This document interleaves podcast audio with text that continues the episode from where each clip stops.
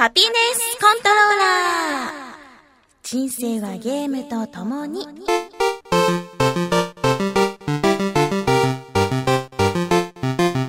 この番組は FPS から美少女ゲーム、さらには洋ゲーまで私 DJ みすずの生きる方となっているゲームについてご紹介。いけない？急いでたら泉に360落としちゃったどうしよう？シャラララー。あなたが落としたのは、金の360ですか？それとも、銀の 360? 普通の360です正直者ですね。あなたには、金の360と銀の360。それから、綺麗なジャイアンもあげましょう。いらん普通の360をよこせそんなちょっと引くぐらいのゲーマーである私のお気に入りを次々にご紹介します。たまにはゲーム以外のことも話しますが、大体が Z して。あ、綺麗なジャイアン。意外とかっこいい。パパンパンパンパンパンパン。パパンパンパンパンパンパン。パパンパンパンパンパンパン。ああ、失礼失礼。あのー、今、お姉ちゃんバラ Z 神楽を絶賛プレイ中です。お姉ちゃんバラ Z 神楽、これは、あのー、シンプルシリーズから続いている息の長いタイトルで、まあタイトルの通り、お姉ちゃんが、プラス妹と一緒に、チャンバラをするという、セクシーで、血まみれな、そんな、バイオレンスで、デンジャラスで、なんだ？もういいや、そんなゲームです。その最新作であるお姉ちゃんバラ Z 神楽を今一生懸命頑張っています。あの、さらっとクリアするだけじゃなくて、前作がね、さらっとクリアしただけだったんだけど、今回はちゃんとクエスト、これをこうする、これを何回するみたいなそういうのをきちんとやったり、あとミッションを全部最高評価の V を狙うというやり込みを頑張っています。そして、一つね、すごく私が詰まっているのが、最初に、パパンパンパンパンパンパンって言ったね、クールコンボっていうやつ。このクールコンボっていうのがね、あの、お姉ちゃんバラってボタンをこう押していくことで、なんだろう、格ゲーみたいにいろいろコンボが決められるゲームなんだけど、そのコンボをね、普通に例えば、X を適当にトントントントンって打つだけでもコンボは決まるんだけれども、ある特定のタイミングで、美しくというか、そのタイミングバッチリで決めると、あの、特別な技が追加される、そしてともっとこう強くなる、クールコンボっていうコンボになるんですよ。普通のコンボとは違って。で、このクールコンボの判定が難しく、私がなかなかできないんです。この判定を甘くするっていう特殊なアイテムもつけてるんだけれども、あの、タイミングはね、この、パパンパンパンパンパン、ンパンで合ってるはずなのに、最後の、ンパンの最後の技がね、デアーっていう、あの、レベル3ダガーの技が出ないんですよ。で、この最後のパンだけをやるためだけにずっと毎日毎日毎日毎日毎日こう、あの、で、そんな、発売日からそんな経ってないけどさ、まあ、毎日1時間2時間やってるんだよ。ずっとね、コントローラー握って X ボタンを叩きながら、パパンパンパンパンパンパン、くそ。パパンパンパンパンパンパン。は？パパンパンパンパンパンパン、あ、遅かったか。パパンパンパンパンパンパン、うわーできたパパンパンパンパンパンパン。みたいな感じでね、毎日ずっとブツブツブツブツやってるの。で、なんでこのクールコンボにこだわるかっていうと、そのクールコンボをいっぱい決めるっていうその指令クエストがあるのね。だからそれをどうにかマスターしたいんだけれども、なかなかこう、安定しないという悩みにぶち当たっています。でね、ツイッターとか見てるとさ、あと私のフレンドもそうなんだけどさ、ちゃんとこう、クールコンボマスターしてんだよ。なんだこれと思って。もともとね、そういうあのタイミング系は苦手なんだけど、なんか悔しくってさ、多分今日も帰ったら、パパンパンパンパンパンパンってずーっとやると思う。なんか間違ってんのかなあの、プラクティスっていう練習モードがあるからちょっともう一回見直そうと思います。お姉ちゃんバラジェットをまだ買っていないという方、シリーズをね、やったことがあるという方、本当にちゃんと正当に進化しているのでおすすめです。で、あの、やったことがないという人は、プレイ動画とか、あと、インサイド XBOX、ちょっと宣伝入れちゃった。見てみてね。その、あの、バッサバッサとゾンビを切り倒していく感じが楽しそうだなと、あとセクシーな揺れがとても魅力的だなと思ったら、あの、買うのをお勧めします。本当にね、ちゃんとシステムとか遊びやすくなってました。グラフィックも向上してたし、あと前作に比べて音楽が良かったよね。うんうん。あの、不思議な中毒性があってとても楽しかったです。ぜひ、まだやっていないという方、一緒にパパンパンパンパンパンパンしませんか？間違えてるかもしれないけど、おすすめです。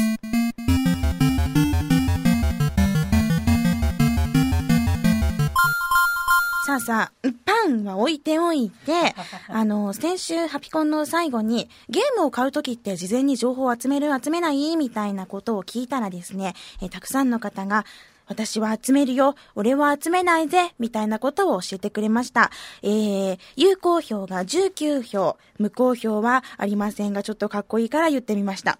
えー、ざっとまとめてみますと、結構集める派が5票。あまり集めない派が8票。そしてゲームや状況によっては集める派の人が、えー、6票。というような結果でした。あまり集めないという方が結構多かったですね。あと、ゲームによっては集める。これはもう私も確かにそんなところがあるので頷けました。こう、全体的に見るとあんまり集めてないんですけれども、あともうガンガン集めるよ、もう相当集めるよ、もう、もう穴が開いちゃうほど雑誌とか見ちゃうよ、みたいな人もいらっしゃいましたね。じゃあ気になる、そのメッセージをいくつか読んでみたいと思います。えー、例えば、現時島さんは、えー、かなり集める派の方ですね。レベル15での質問ですが、ゲーム情報は集めて買う派です。もうめちゃめちゃ集めます。で、取捨選択して買ってます。でないとキリがないので、ということ。えー、ということはそのゲーム情報、買うか買わないかを知るためにいっぱい集めるという感じかな。これは、うん、ここまで情報見たけども、ここが気になるからやっぱいらないとか、ここ気になるからいるみたいな、そういう細かいところまできちんとチェックをするという感じなんでしょうか。めちゃめちゃ集める派だそうです。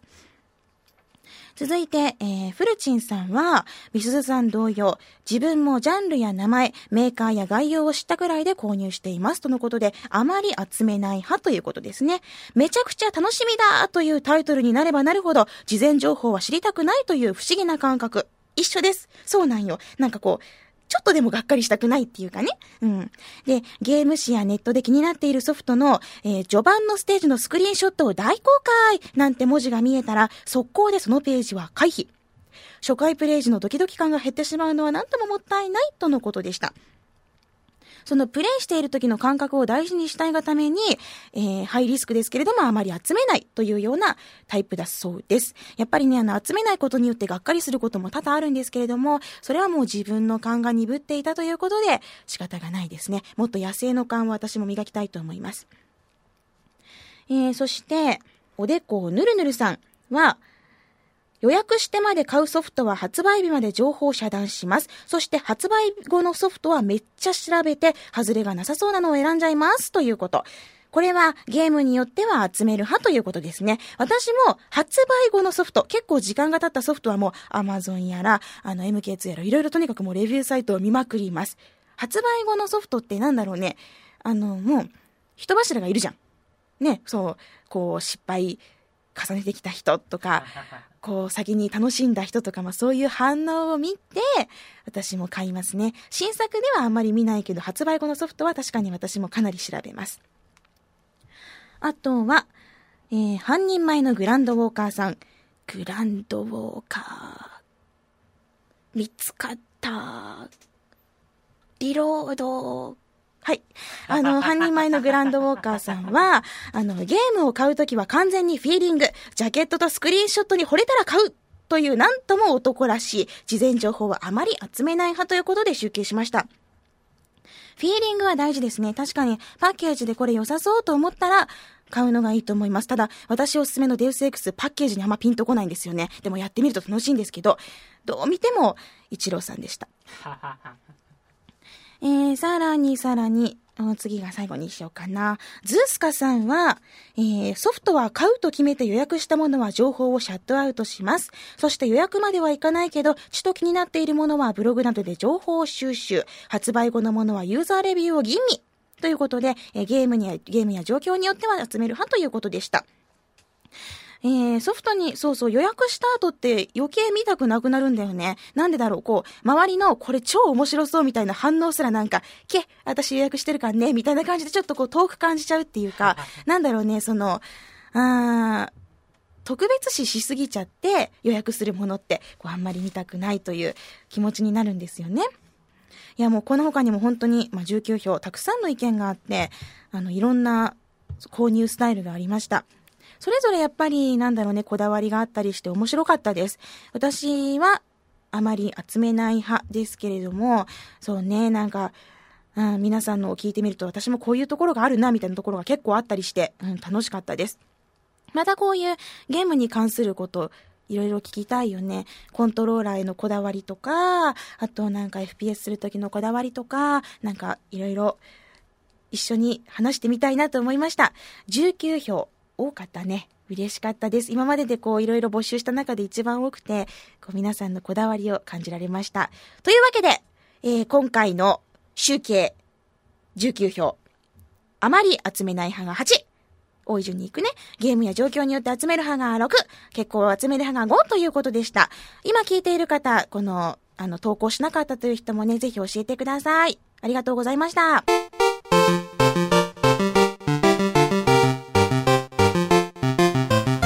それでは皆さんお待ちかね。今回は Xbox Live Arcade の新作、2012年1月の18日に発売されたばかりのホーントを紹介します。このホーント、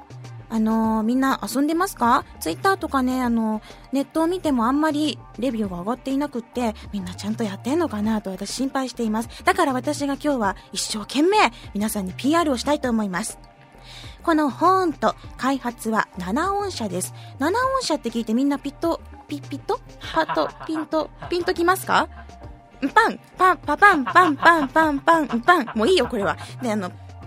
なんだっけ？パッと、ピン、あ、ピンとくるだ。そうそう。あの、ピンときますか ?7 音社は、あの、パラッパラッパ、あと、うんじゃまラミーとかを作った、あの、リズムゲーで有名なところなんですよ。あれもポップな感じで可愛かったですよね。今回の本当にもそのポップさは少し活かされています。えー、えー、そして価格は800マイクロソフトポイント。キネクト専用のファミリーホラーアドベンチャーです。残念ながらコントローラーでは遊べません。それでは簡単にストーリーを3行で紹介します。目が覚めたら怪しい館の中にいました。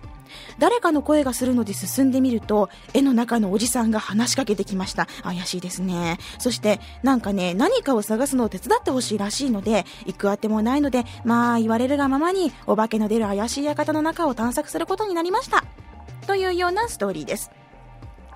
ジャンルがファミリーホラーアドベンチャー、ホラーとつきますから、最初に皆さんが気にするのはやっぱり、怖いかどうかどんな雰囲気なのかということだと思うんですよ。最初から結論を言います。怖くはないです。ポップでね、コミカルな雰囲気で、少しこうダークっぽい感じはあるけど、なんだろう、雰囲気で言ったらディズニーみたいな感じ。で、お化けもとっても可愛いんだけど、たまにちょっとこうびっくりするような演出は入っています。でね、ちょっとこう、ダークっぽいコミカルだけども、なんかポップで可愛らしい。でもなんかちょっとホラーっぽい。そんな館の中にはね、3つの部屋があるの。で、なんなん、こう、ルミナエリアとか、騒音ドラク館とか、こう、いろいろ部屋があって、それぞれ3つの部屋、テーマが違うんだよ。で、いろんな、こう、動作も変わってくるという感じで、飽きずに楽しめます。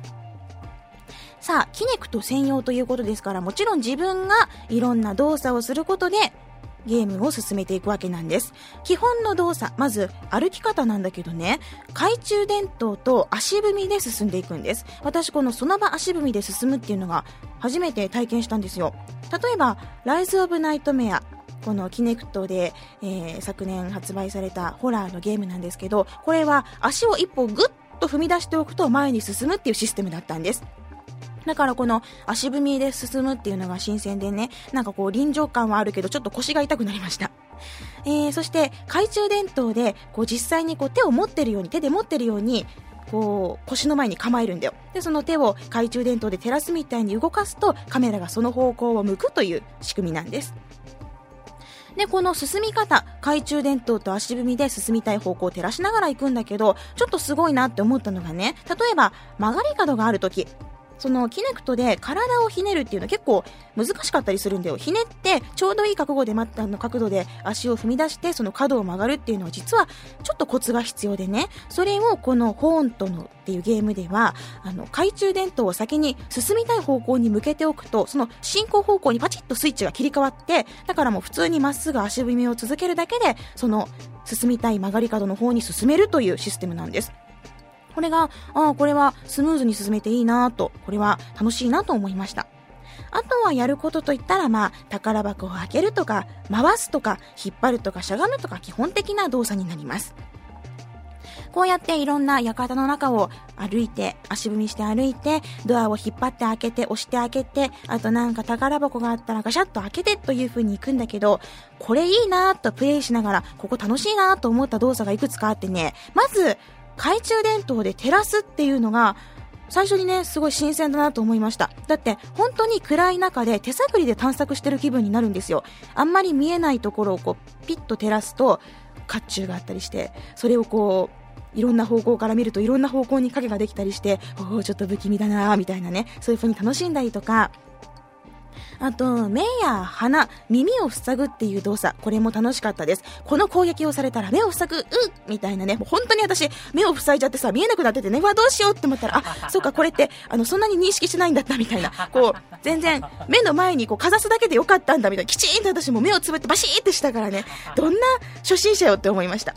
この、あの、耳を塞ぐっていう動作は先ほども紹介したライズ・オブ・ナイトメアにも出ていたんですけど、目とか鼻を塞ぐっていうのは新しいなと思いました。あとね、これは楽しい、これは素敵だと思って何度もやったのが、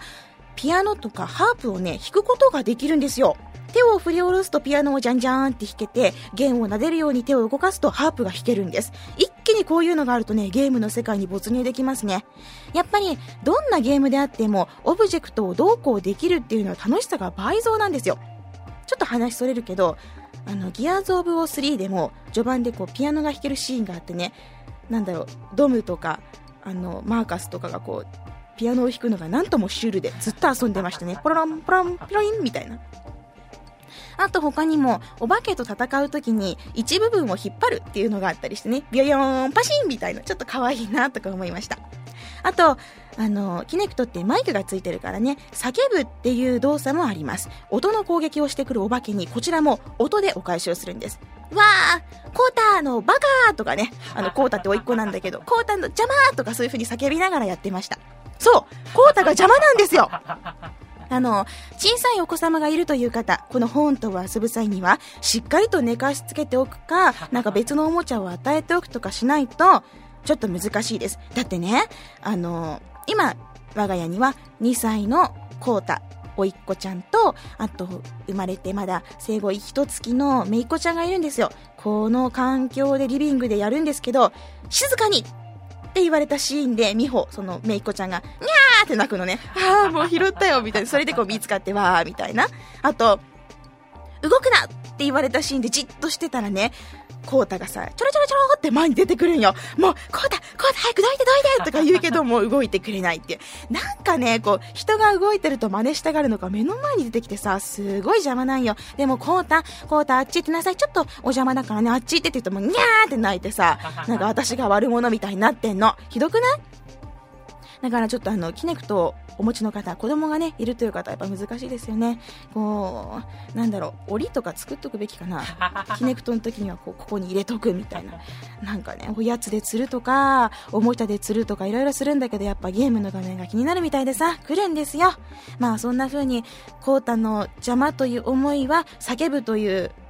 動作で解消はしてました。コータどいてーみたいな風に言ってましたよ。まあこれもこれで楽しめました。さて、こんな風に、あのー、いろいろと館の中を進んで、不気味な中をいろいろ探したりして、収集物見つけたりしてという風に進んでいったんですけれども、あのー、ちょっと感じたことがありました。キネクトについて新しく感じたことがあったんです。それが、このホントでは自分で歩く、そして探索する、そして自分の体で工夫するっていうキネクトの良さに改めて気づいたんです。あんまり怖くないけど、可愛いお化け屋敷をこうじりじりと進んで探索するのはやっぱり楽しいやん。懐中電灯で照らしながら、あ、あっちになんか光るもんがあったみたいな風に見つけていくのも楽しいし、あと、宝箱とかクローゼットを自分の手でこうパカって開けるとね、そのたんびに何が出てくるかドキドキするんだよ。で、たまにこう、びっくり系もあったりしてね、わーみたいな。で、そういうキネクトの使い方がとっても上手なんです。シンプルで分かりやすい、とっても本当に単純で分かりやすい動きで楽しくて、そして一番ここがすごいと思ったのが、キネクトのカメラの使い方なんです。キネクトにはまあ当たり前だけど、その自分の動きを認識するためにカメラがついてるんですね。それはゲーム中にはもう動きを認識するために使うのがメインなんだけど、それをユーモアのために使ったんですよ。ここでこう使ってくるのはずるいなぁと、つい笑ってしまうような、そんなちょっと悔しくなるような上手な使い方をされました。そして、あの、ちょっと話はそれるんですけれども、この、キネクトっていう入力デバイスについて新しく気づいたこともありました。あのキネクトっていうともうゲームの入力デバイスとしては最終段階の一歩手前まで来てると思うんですよ現段階の技術ではそのグレードアップできそうなのはやっぱり指先とか細かい関節の動きあと表情の読み取りとかそういうのはまだまだできるかもしれないんだけどやっぱり自分が動く自分の体で入力するっていうのはその入力デバイスとしてはかなり来てると思うんです。で行き着くところはやっぱり触覚フィードバックあと脳波入力とかだと思うんだけどこれはまだ現実的じゃないよね。でその現在のキネクトその体の動きで入力するんだけどすごい未来的に感じるやん。なんかやっぱ持ってない人からしたらすげえって思うと思うんだけど意外と意外とこのキネクトでできることって実は限られているんです。例えばキネクトを知らない人にカメラとマイクがついていて自分自身が動くことでそれを読み取ってゲーム内に反映させることができるものと説明して何ができると思うって聞いてみたとする。そうするとちょっとディレクター考えてみて持ってないでしょキネクト。持ってないです。何ができると思う？なんか歩いたり走ったりなんかね、ボールを投げる動作でボールが投げれたりとか、うん、なんだろうな。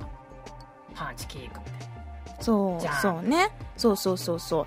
そうなんよ。走るとか歩くとか投げるとかあとまあ話すとかもできるしね。あと飛ぶジャンプしたりパンチキック。そうなんよ。こういうのがパッと思いつくと思うんだけど実はできることって言ったら本当にこれぐらいなんですよ。なんでかっていうと入力デバイスはとても魅力あの未来的なものであっても自分の体は人間なんです。だから自分ができることって言ったらコントローラーをやこう握ってやる動作よりももっともっとずっと限られてるんですね。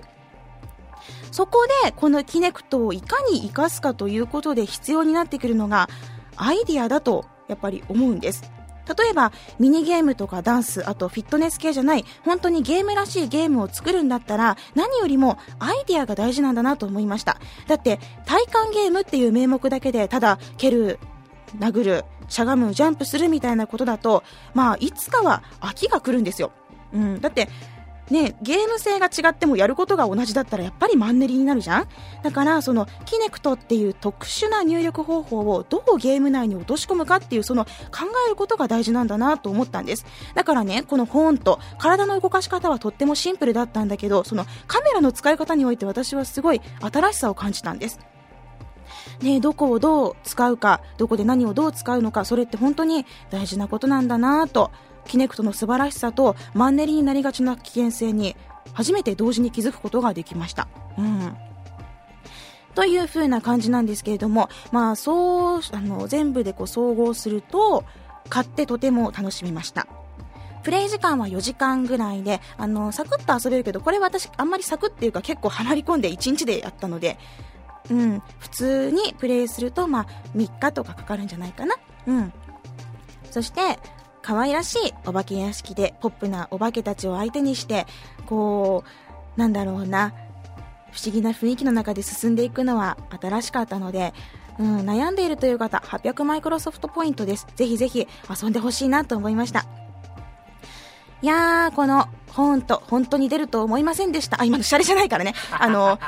そのキネクトっていうデバイスが登場した時に同時にね発表された開発タイトルの中の一つだったんだよ。だから他にもプロジェクトドラゴとかコードネーム D だけ？あの開発が立ち消えになってないなと立ち消えになってないといいなと思っています。今後のキネクト専用タイトルにも期待ですね。というわけで皆さんまずはこの7音社のホーンと800マイクロソフトポイントぜひ遊んでください。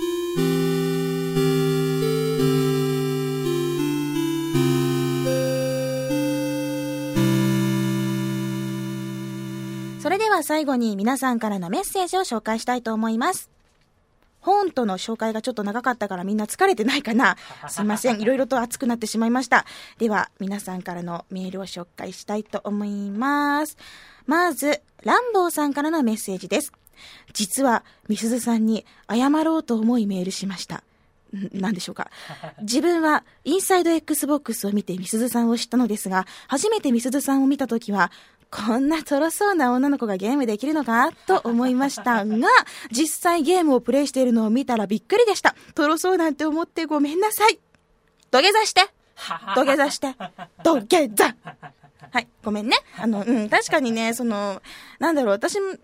うん、見た目も結構チンタラしてるからさ、そう思われるかもしれないけど、ゲームの中では機敏だよ。シュッシュッシュって動くよ。パパンパンパンパンパンパンだよ。とろくないからね。えー、ぜひこれからもハピネスコントローラーもよろしくお願いします。さあ、続いて、えー、インサイドが初見の新参ですというグーグーテラさんからのメッセージです。えー、おすすめソフトを紹介していただきました。マスエフェクトシリーズです。近未来の世界観が好きならドンピシャだと思います。一作目の選択肢の結果が二作目、えー、2作目にも反映されて、プレイする人によってオープニングから変化するのが素晴らしい点です。すごいよね。セーブデータが反映されるんだ。3ももうすぐ出るので一度触ってみてはいかがでしょうか？とのことでした。実はこのマスエフェクトシリーズ、私もとても気になっていたんだけど、気になり始めたのが2作目からだったんです。でね、ちょっと情報を調べたら、1からやらないと、全く面白みがわからない。でも1作目はゲームとしてはちょっと、みたいなレビューが多かったんだよね。それで尻込みしてたんだけど、いやいや、やっぱ3もかなり力が入っているっていうのを雑誌とか見ててわかるからね。うーん、1作目からやるべきかな、やっぱりこれは。だって、みんなが面白いっていうものはきっと面白いはず。2からやらずにちゃんと1からやって、そのオープニングの変化？変化？なんか気になるよね。ちょっと調べよう。やってみたいと思います。グーグーテラさんありがとうございます。続いて、ウリモーさんからのメッセージです。ウリモーさんなんと、えー、ハピコンレベル6を聞いてスプリットセカンドを購入されたそうです。ありがとうございます。で、気になったのが、このスプリットセカンド、ツイッターでも、あの、何人かの方が買ったっておっしゃってたんですけど、海外タグで配信されてるらしいですね。知らなかったです。日本じゃ配信されてなくて、その海外タグを持ってる人がマーケットプレイスにアクセスするとあるということなんでしょうか。へえって思いました。これだったらね、安いからぜひぜひ皆さんもと思いましたよ。そしてウリモンさん、あの、クリアされたそうで、かなり面白かったです。と、おっしゃっていただきました。そうなんよ。かなり面白いよ。もう、あの、ここが爆破して、うひゃーみたいな、ドヒャーみたいな、すごいアドレナリンドバドバで楽しいんです。あと、ウィリモンさんはバーンアウトパラダイスもおすすめということで、私もバーンアウトパラダイス遊びました。全部はやってないんですけど、これもとても楽しかったです。やっぱりこういうちょっと無茶できるレースゲームって面白いですよね。リアルゲームも楽しいけど。えー、ウリモンさんもありがとうございました。続いて、ニンニンさんからメールの本文よりも追伸の方が気になったので紹介します。コントローラーを買い替えました。初期型360付属のもので6年弱使い込んできたため、左スティックが微妙に上に入りっぱなしになっており、それニュートラルがニュートラルじゃないんだよね。手を離してもキャラが前に進むようになっていたのです。しかし、コントローラー台でゲームが0.7本分だし、微妙に下に操作すれば問題なし とケチってそのまま使用しておりましたが、デウス X をやっていると、物陰に隠れたアダムが勝手に銃で狙い始めた挙句、見つかってコンバットとなるので、買わざるを得なくなってしまいました。しばらく慣らしをした上で本格始動です。という追伸。いや、あのー、ダメでしょ。コントローラー大事でしょ。エイムとか、あ、でも左スティックか。あー、いやいやいやいや、ダメですよ。カバーしてる時に勝手に前に行ったらダメですよ。いや、でもね、あるんだよ。コントローラーずっと使ってると確かに、なんか微妙に左にずれるな、みたいなのがあったりして、自分の癖かどうかが最初わからないんだよね。だから、コントローラーってやっぱ定期的な買い替えが必要だなと思いました。6年弱使い込んだのはすごいです。ニンニンさんぜひ新しいコントローラーとも仲良くしてください。それじゃあ次が最後にしようかな。えー、ラジオネームまこさんからのメッセージです。レベル8で紹介されていたあ、ワールド・オブ・ケフリングスの体験版をプレイして面白かったので完全版を購入しました。ところがプレイしているうちになんか違うなぁと感じてきてよくよく確認してみると、購入していたのは前作にあたるあ、キングダム・フォー・ケフリングスだったのです。皆さんもゲーム購入の際にはきちんと確認しましょうね。いや、似てるから仕方がないです。で、これで、ああ、ご愁傷様と思ったらなんと3日後にメールがまた来ていました。先日間違えて買ったあけ、えー、キングダム・フォー・ケフリングス、無事お城を完成させることができました。おめでとうございます。あの、心折れずにちゃんと最後までされたんですね。おめでとうございます。で、実績は200分の145までできたそうです。ぜひ、これに懲りずに、新しい方の、あ、ワールド・オブ・ケフリングスも遊んでください。ちゃんとこう、進化していて、まあ、やることは似てるんですけどね、可愛らしさもちょっと増えてるので、遊んでもらえると嬉しいです。そして皆さんも、タイトルの間違いには気をつけてください。私、そうそうそうそう、言っておかなければいけなかったのが、ちょっと前のハピコンで、あのね、あれあの、バレットストームとバレットソウルを間違えて話したことがあって、うっかりうっかりだよね。そのバレットソウルは 5PB のシューティングの方で、で、あの、バレットストームは私が遊びたかった FPS の方で、あの、うっかり間違えてしまったんですよ。まあ、こういうタイトルの間違いとか、ね、ちゃんと気をつけないといけないよね、っていうことを自分自身しっかりと思いました。あの、まこさん、ありがとうございます。じゃあ、そろそろエンディングに移りたいと思います。番組の最新情報はラブ f m のホームページからチェックしてください。ホームページの URL は lovefm.co.jp http コロンスラッシュスラッシュ lovefm.co.jp です。パソコンやスマートフォンからアクセスすると、ポッドキャストのコーナーがありますので、そこからハピネスコントローラーを選択してください。メールフォームや私、ミスズのブログへのリンクもあります。そしてツイッターのハッシュタグは、シャープハピコン、シャープ HAPICON。番組に関することをつぶやくときにはぜひ使ってください。このハピコンの中で拾ったりもしますよ。ということで今回はここまでです。ぜひ、最後の私が担当するね、あの最後のインサイド Xbox もよろしくお願いします。ハピネスコントローラーレベル16。お相手はミスズでした。また次回もお楽しみに。ハピコン LoveFM Podcast ラブ f m のホームページではポッドキャストを配信中あの時聞き逃したあのコーナー気になる DJ たちの裏話ここだけのスペシャルプログラムなどなど続々更新中です現在配信中のタイトルはこちら。Words Around the World. 僕らはみんなで生きてる。ブサンハッラインミュージックプライマリー4ポッドキャスト君が世界を変えていく。ハピネスコントローラー。プラダケシロール。スマートフォンやオーディオプレイヤーを使えばいつでもどこでもラブ FM が楽しめます。私もピクニックの時にはいつも聞いてるんですよ。LoveFM Podcast. ちなみに私はハピネスコントローラーを担当してます。聞いてね